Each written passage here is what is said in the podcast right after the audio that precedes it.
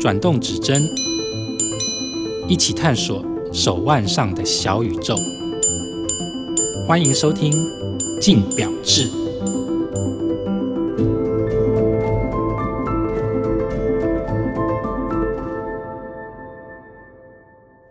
各位听众，大家好，欢迎收听由镜好听与镜周刊共同制作播出的节目《镜表志》，我是镜周刊精品组记者王思成 Amanda。那这一集呢，我们要聊的是命定的 Seiko 要怎么选，日系国民品牌 Seiko 的入门指南。这一集呢，我们的来宾是金工西门旗舰店的 Michael，欢迎 Michael。Amanda，各位听众朋友，大家好，我是 Michael，很高兴再次跟大家在空中相会。好的，因为上次那个 Michael 哥有跟我们聊过 GS 的一集，是的，是的。对，那这次因为身为 Seiko 集团品牌的专家，所以帮我们再来聊一下 Seiko 这个牌子，这样。好的。那首先想要来问一下 Michael 哥，其实 Seiko 这个牌子啊，其实无论你有没有在买表，你懂不懂表，你一定都认识它，对不对？哦，没错，世界的 Seiko。对，对，那其实大众对于 Seiko 这个牌子普遍的认知是什么？我觉得应该就是小个短袜嘛。摸一个好用，这就是我觉得这是 Seiko 给大部分人的我们讲的 first image 是。那就像我们在上一集有提到的 Grand Seiko，Grand Seiko 基本上来讲它的定调就很清楚，实用性高级腕表最高级。嗯，为什么要叫实用性？也就是说它的造型不浮夸，实用性的腕表。那为什么是最高级？所谓的最高级的定义就是在所有的制成，不管是说从它的面盘的制造。然后就像有一集你跟 Q 拍的小学堂，嗯，你看那个画素面盘的制成，一个面盘是好几十天才能做出来。然后像是平式砂轮研磨法，嗯，几十道的工法去打磨，打磨出出这种绵密的手感、丝滑的触感。那这些东西就是实用性腕表最高级。Seiko 的话，我觉得它这几年也是有改变的。嗯，本来它可能就是从一些平价入门、实用耐操的，就是大家会觉得 Seiko 给你感觉就是不贵、品质可靠、精准、耐操、好戴。但是慢慢改变了。嗯，怎么说？做了什么样的转变呢？其实我们也知道嘛，现在穿戴装置的兴盛是。某种程度，它也去瓜分了入门表款的市场，嗯，也会让像 Seiko 集团，他们也会把他们的 Seiko 这个品牌，嗯，开始把它的品牌的产品要往上提升，也就是往更高阶的、更精致的地方走，就很像车子好了。我们最常讲的 Seiko 跟 Toyota，那 Toyota 以前可能有很多的像什么 Yaris 啊，然后像国民神车 Artis 啊，Artis 啊，对不对？Corolla。等等的，那可能它的主力，但现在慢慢的可能它往 RAV4，嗯，最近有推出的像这个 Chrome、Cycle 也是一样，它慢慢的要把它的主力的产品带开始往上拉，比如像啊 Astron，像它的 Prospects，它的一些更高规格的机芯潜水表 GMT 机械机芯 King Cycle，嗯，那这些都是把品牌力往上带，像 Presage，它做了四种特殊面盘，是珐琅。有田烧、七亿、七宝是，那其实就把这些的这么厉害的技术下放到 OK，maybe、okay, 它的机芯不会到非常非常的厉害，但是呢，假设以手表它是一个佩戴品，戴在你手上好看很重要啊。你看那个七亿的面盘，哇，发亮，珐琅面盘，绝对白的瓷器，七宝。安藤七宝纹这么特别的东西，我觉得在在的就是会把它的产品的价格带往上拉。嗯，我觉得这也没办法，因为穿戴装置嘛，是 Apple Watch、Garmin 充实了这个最入门的这一块，从几千块到三万块以内，哇，这个变百家争鸣了。是，那手表品牌你要怎么样能够去做，在众多的红海里面，你创造出你产品的蓝海，你必须走这条路。而且感觉他们现在也变得很年轻化，然后做很多，例如说跟潮流啊，或是跟一些像 Snoopy 之类的联名，或是跟摩托车，是是，是，是，是，感觉就是小狼，就是对本田小狼是不是卖的超好的？哇，那个叫供不应求。那你看哦，它那个就是价格在大概在一万块左右，甚至以下。那这些的话，它走的就是缤纷系，像我自己，我也收了 Brian May。啊，啊，我们自己玩乐团的，是。对 Queen 是一个经典天团，嗯，啊，Brian May 的手表，那他之前有出很多像什么 Street Fighters 啊火影忍者，对，那像 Street Fighter，我自己也收了一只 Can 红色那个，嗯，儿时的回忆嘛。那你会很常戴吗？不会，但是你看着就开心，是对，因为你会觉得你看到它，你就想到小时候在打 Hadouken 的一些快乐的时光。但他们对他们最近的联名款都做的最近很红的，像那个 Bruce Lee 啊，李小龙，对，李小龙的，哇，那个都真的非常非常的热门。那像我们刚刚提到的这些啊，其实听起来就是表示说，Seiko 的手表它真的是包罗万象，然后品相非常的多。是的。那在这么多的选择里面，我们要怎么样去在这些表款里面找出自己适合的啊？如果以 Seiko 来讲，哇，那它这个讲起来的范围就更广了。嗯。基本上来讲，首先呢，客人进来的话，先看他的年纪，是因为其实 Seiko 有很多他的就是学生族群。对。那学生族群基本上来讲，我们一定会比较常介绍的就是像 Five Sports。因为它很潮流，是对年轻人要好看，很好配衣服啊，有那种军装拉头表、潜水表、类潜水表，它不是真的潜水表，嗯、它是长得很像潜水表的、嗯、的 outlooking。对，那它有 GMT 功能的啊，它都不贵，打完折下来大概一万块甚至以下都有，那是比较符合年轻族群的。我说大众年轻族群的，嗯嗯，也有年轻族群很猛，嗯啊，进来就是要看 GS，我有卖过十八岁。自己买一只 GS，自己存钱买的是是，自己存钱买的啊！哦，真的哦。啊，他说他买股票赚的钱啊，哦，送给自己上大学的礼物哦，好有意义哦。我还记得他买大学，大学就是美国世纪的大学。大学哦，我我、哦、这个大概我卖表十年多以来第一个自力更生的，对对对对，不靠父母之力，自力完成 GS 的年轻人。那其实年轻族群大部分就是 Five Sport、CS、大中，嗯。有一些大学生的话，甚至会选，比如说他准备要去就业了，他就会找像 Presage。嗯，那有些可能他觉得他的工作上面，他不需要每天正装的话，他比较喜欢运动，他会选择 Prospects，。是，对，比较潜水表，比较潜水表。嗯，那女生的话，大概 Lukia 就是一个，他的这个年龄层就打得很广。对，她可以从大概十几岁一直打到六七十岁。嗯，我妈也戴 Lukia 哦，八十岁。嗯，也是很 OK 的，所以她的 range 很广。那之前像啊 Premier 也是在台湾，就是大家比较喜欢的一个系列。嗯、所以我觉得以 Seiko 来讲的话，我会先看对方的年纪、工作，再来我们在上一集有讲的预算。对，预算，我觉得预算真的很重要，嗯、就是不要跨级打怪。嗯，有多少钱做多少事。那其实 Seiko 这几年的产品是不是感觉哎，好像价位上面有稍微往上提升？对对，我们我们刚才就有讲嘛，因为其实，在一两万这个价格带里面，competitors 太多了。嗯，所有的穿戴装置的价位都在这边，那大家挤在一起。讲真的，你说穿戴装置不是它不好，我自己也有一只 Apple Watch。嗯，那我怎么会有 Apple Watch 呢？因为我觉得，哎，为什么我的客人都在戴？我也想去了解，就是做个市场调查的意思。那我的 Apple Watch 我什么时候戴？我睡觉的时候我会戴，运动的时候会戴。那时候，那我我其他的时间的话，我会觉得我还是会喜欢戴我自己喜欢的表，是因为我觉得其实我们男生呐，我不认识你的时候，我要怎么知道你大概的一些想法、个性？我看你戴什么表，我从你的手表里面，我大概可以了解说，哦，你的个性怎么样？嗯啊，你的行情大概怎么样？就是手表。我相信有很多的男生会觉得，这是我们一个。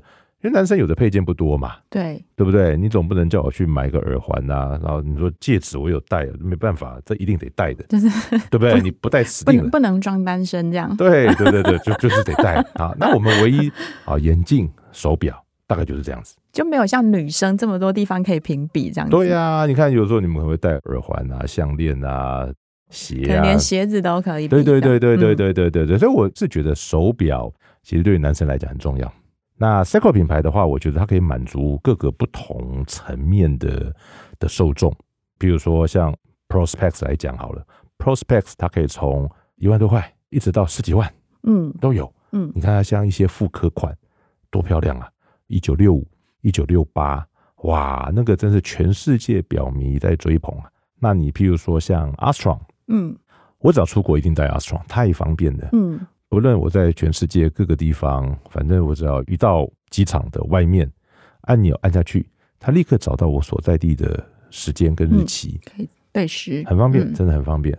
那其实像刚刚 Michael 讲到说，现在 Seiko 可能它从几千块，然后到十万块的这个手表的 range 都有。对。那其实对于一般的表友来说，他会比较难接受说，哦，现在 Seiko 到这个十万块的价位，好像已经有点可以 reach 到了 GS，会有这样子没有办法接受这个价位带的认知吗？到十万块是还好，但是我觉得有一个系列是真的会比较会让消费者想比较多，那就是有一个叫 LX 系列。嗯 Prospex 的 LX，嗯，因为它大概快到二十万了，是。那基本上讲，它的潜水表二十万、十九万五，那跟 GS 之前的潜水表百泰的二十三万，它的 range 很近。对，怎么去做区隔？实话实讲，还真的不大好区隔。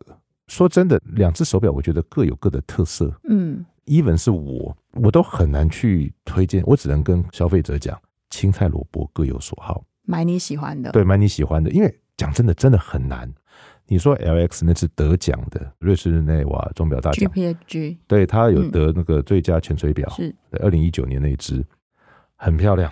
你说它跟 GS 旧款之前的白钛潜水表来比的话，孰优孰差很难说，真的很难分，真的很难分。嗯、我自己私心，我比较喜欢 LX 那只潜水表外形。是，因为我觉得它看起来更霸气，嗯，它也是知名的设计师操刀修饰的，哇，那只真的很漂亮。但是就是那个价格带很尴尬，十九万五，那 GS 的我记得是二十三万，你怎么选？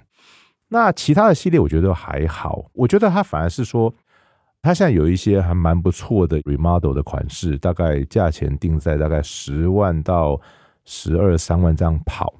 那你说跟 GS 的话，我觉得差异性还是蛮大的，因为 GS 十几十万出头的话，大概就是它的一些比较入门的机械表款系列。嗯，但是呢，你 Seiko 来讲的话，你已经冲到了它最顶规的，对，就很像车子嘛。Toyota 的 Chrome，它绝对会比 Lexus 的 UX 啊、NX 啦，你仔细看它的内装配备，可能来得更好哦。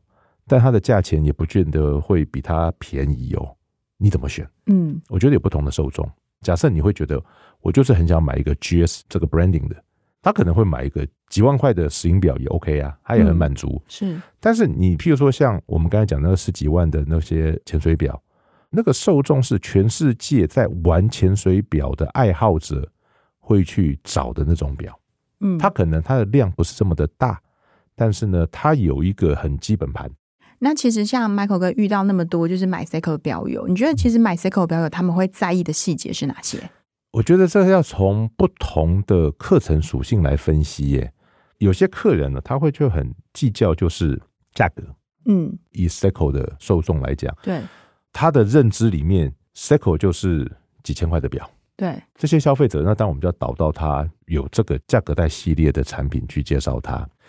那有一些消费者的话，很在乎的就是渐渐的，因为你看，像现在，比如说哦，举例来讲，最近的 Prospects 它有出一款六 R 五四的机械 GMT 的手表，五万多块了。嗯，那其实这个价格带基本上来讲，会对上瑞士很多品牌的潜水表了。对，那他们就会去把这只手表去跟其他的手表去比细节，譬如说打磨，譬如说它的一些。材质啊，你是不是有 ceramics 啊？嗯，你是不是蓝宝石水晶镜面？对，然后你的表带的延伸、表扣的制成，其实当这只表这个款式在今年推出的时候，我们都有点担心，因为我们觉得这个价格带有点高。哦，因为绿色大谷祥平戴的那只嘛，是绿色、黑色都五万一耶，限量的有附一条。特殊的 NATO 带是五万七千五，实话实讲，我们都会有点担心，因为这已经有点超过了我们认知的 Seiko 这个系列的价格带，它直接强迫很多瑞士品牌，因为这个价位带算是非常白热化的战区，对，但是卖的不错哎，我还记得很清楚，那时候我们在拍那个 Seiko 会客室，还没有这只表，我跟郭大两个人，我们是用。凭空想象的讲，对，所以我们讲完之后，我们觉得嗯，好像还蛮不错的嘛，好像差不多应该。但是实际拿到表说，哦，这个石表的制成真的是让我们惊艳。它这次表的很多的细节做的很到位。但我觉得消费者就是这样的，他不怕你贵，只怕你不好。嗯，怕你不值得。对啊，你这个东西你真的够好，够精致的话，它最终会反映在什么销售上？销售上，就是这样子。嗯、那其实这次的销售真的好，对，所以就等于其实大家看过实表之后，完全都买单。真的，连我自己都觉得，哎呦，不错哎。一开始会觉得，你这个价位，你疯了吗？你懂我意思吗？但是后来实表到了之后，会觉得哇，以这个价位这样子的呈现，真的很值得。这个是让我印象很深刻的一个款式，就是它这个六 R 五四，就是机械潜水的 GMT，这是厉害。那 Michael，你觉得说 Seiko 这样，像刚刚 Michael 提到的说，其实现在在他们要把他们的价位拉高的这个过程中，你觉得他们会遇到什么瓶颈？第一个，也就是你的 branding 的 image 很直觉嘛。我们刚才一开始开场白就讲嘛，有些老一辈人对 Seiko 的感觉就是修个短袜，对，便宜耐用。哎买一个好用，那你知道吗？Seiko 在台湾的销售，我要是没有记错的话，应该六十五、六十六年了。就是 Seiko 进到台湾来一甲子的时间，你觉得这个记忆力强不强？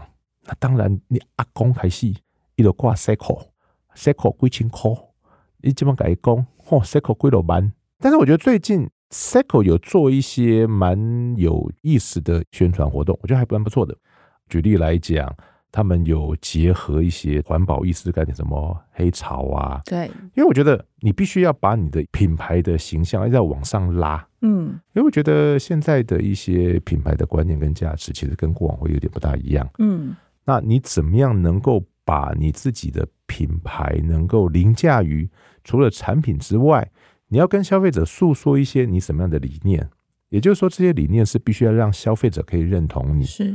比如说有没有爱护地球，嗯，有没有永续等等的概念？那其实这些东西说真的不好做，嗯，因为它是一个很吃力不讨好的东西，对，它不会直接的反映在销售上面，它可能要好几年，慢慢的，大家对于你这个品牌会认同，会觉得你这个品牌除了你在赚钱之外，你还有对我们所处的环境又尽到你的一份心力。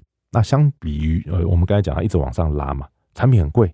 它怎么办？我们刚才讲到这个六 R 五四这款，对，Prospex 的 GMT，它也反映在它的产品值的改变。嗯，这只手表为什么会让我印象非常的深刻？就是说，它真的有让自己值这个钱，嗯，甚至超过。是，那我觉得消费者就可以认同了。嗯，那也就是说，透过，因为我们以前就都知道，像 Michael Porter 在讲的这个四 P 嘛，嗯，你的 products 为什么第一个就是 product？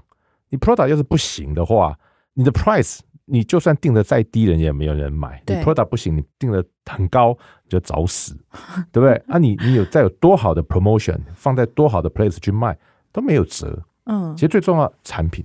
对，所以为什么我我总是会提到这一只手表？我觉得这只手表会让我觉得，哦，Prospects 这是我看过的新款里面，会让我觉得令我耳目一新。嗯。会觉得这个价钱不贵，是，那这就对了，对，因为我会有这个感觉，我相信我的消费者，我相信广大的表友也会有这样子的认同。那以现在其实市场竞争这么激烈的状态下来说，Seiko 它在这个位阶，它的品牌优势是什么？嗯，Seiko 有很悠久的传统，我觉得这个品牌啊，他们一直花费了很多的 budget。在研发上面，它是全世界第一个推出石英表，它是石英表的烂商。一九六九年，Seiko Astron，对，好，Seiko，它的人动电能，他们家独门绝技，Kinetic，Kinetic，嗯，它有很多，它有世界第一只什么什么电视手表，对，哦，还有还有什么计算机手表，乱七八糟的，零零七都有，对不对？对，什么都有，哎，它技术力毋庸置疑，也就是表示它花，就像我们上一集有讲到的 Spring Drive。Spring Drive 花了多少钱啊？你如果有去过工坊，然后你去看，哇，它有很多的那个原型，历代的原型，那个是在烧钱的玩意儿，他们愿意花。也就是说，我们看有很多的表厂啊，在全世界有多少的表厂可以所有的东西都 in house 的不多。那 Seiko 是其中一家，那甚至那个 Seiko 是没有了。Grand Seiko 里面，它所有用的制表的工具 in house。对，不可思议啊！对，那需要多大的决心跟勇气？那问题是，也是因为他们的家族服部家族是真的是有钱呐、啊。日本讲那银座啊，大概好像一半以上是他们家的吧。银座帝王，呃，银座帝王嘛，对，哎，所以豪气。那当然就是你要，你必须不断的研发，不断的创新。如果他们能够在弥补上我们在这一两集一直有提到的 marketing 上面的一些改变的话，我觉得没有什么太大的担忧诶。因为我记得那时候在二零一六年的时候，那时候 Grand Circle 要分家的时候，日本总公司有派了一个德国的研发团队，就是品牌的团队，是来访问我们。我记得那个德国人就问我一句话，他说：“Michael，你会告诉我日本有没有什么你印象很深刻的奢侈品牌？”你讲得出来？我我们比如说哦，我们说法国，哎、可以想到 Chanel 啊，意大利啊，你会觉得呃有 Gucci 啊，Prada，很多八八八。日本有什么？Toyota，嗯，是吗？嗯 啊，你比如说哦，三宅一生也不在日本出来的。日本其实很会做东西，嗯，他好像比较不会去做品牌，他自己 marketing，嗯，所以当然了，这个东西我们也无缘之会。也就是说，他们怎么看？因为我会觉得，其实现在品牌的品牌力、行销力、宣传力真的是越来越重要。嗯，而且也不像是过往，你可能只要电视股的 CF、报纸上一上，哇，现在五花八门，非常非常多。那怎么样能够在适当的地方做出适当的投放，很重要。你看，像劳力士好了，劳力士，你在所有的这个大型的网球国际赛事里面，你都会看到它的 logo。嗯，那要花多少钱？嗯，你 Seiko 作为奥运唯一非瑞士品牌的指定官方实际，它的技术力毋庸置疑。嗯，那它怎么去再让自己包装的更威武华丽？那这就不是我只能觉得应该往这样走了，该怎么做我也不知道。好，那最后我们来问一下 Michael 哥，其实就 Michael 哥，你卖的这么多 Seiko 的手表以来啊，就是表友他买回去之后给你的那个 feedback，大部分都会是什么？其实很多就是他们买回去，不管是自己戴、送人，买回去之后他们觉得哇，这只手表可以让我不管是在工作或者是学业上面，戴着手表会让他觉得做任何事情会更有自信，然后很开心。就像说我们之前在讲的，每次我以前。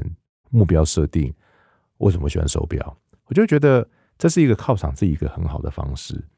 那透过不一样的表款，然后不一样的消费者，不同行业的客人，那他们带着他们手上的 Seiko，可以透过他们手上的 Seiko 给他们。更好的一些，不管是在家庭事业，哇，这讲的好像 Seiko 很伟大，no，其实就是这就是一个配件。是，那我觉得某种程度，它就是给给你一个心理的能量的一个凝聚。嗯，我觉得手表就是这样子。像我今天，哦，我怎么戴这只表？我觉得我今天第一次来我们这边录音啊，我希望我自己有满满的能量。我戴着，我觉得啊，我自己很 proud 的一只表，是，我就很开心。我觉得这个就是手表带给我们每一个表友。每一个我们的喜欢手表的人，一个最大的实质的回馈。好啦，那希望今天非常谢谢 Michael 哥，是是是，希望那个 Michael 哥下次再来上我们节目。没有问题，没有问题。感谢各位听众的收听，也请持续锁定由静好听与静周刊共同制作播出的节目《静表志》，我们下次见。想听爱听，就在静好听。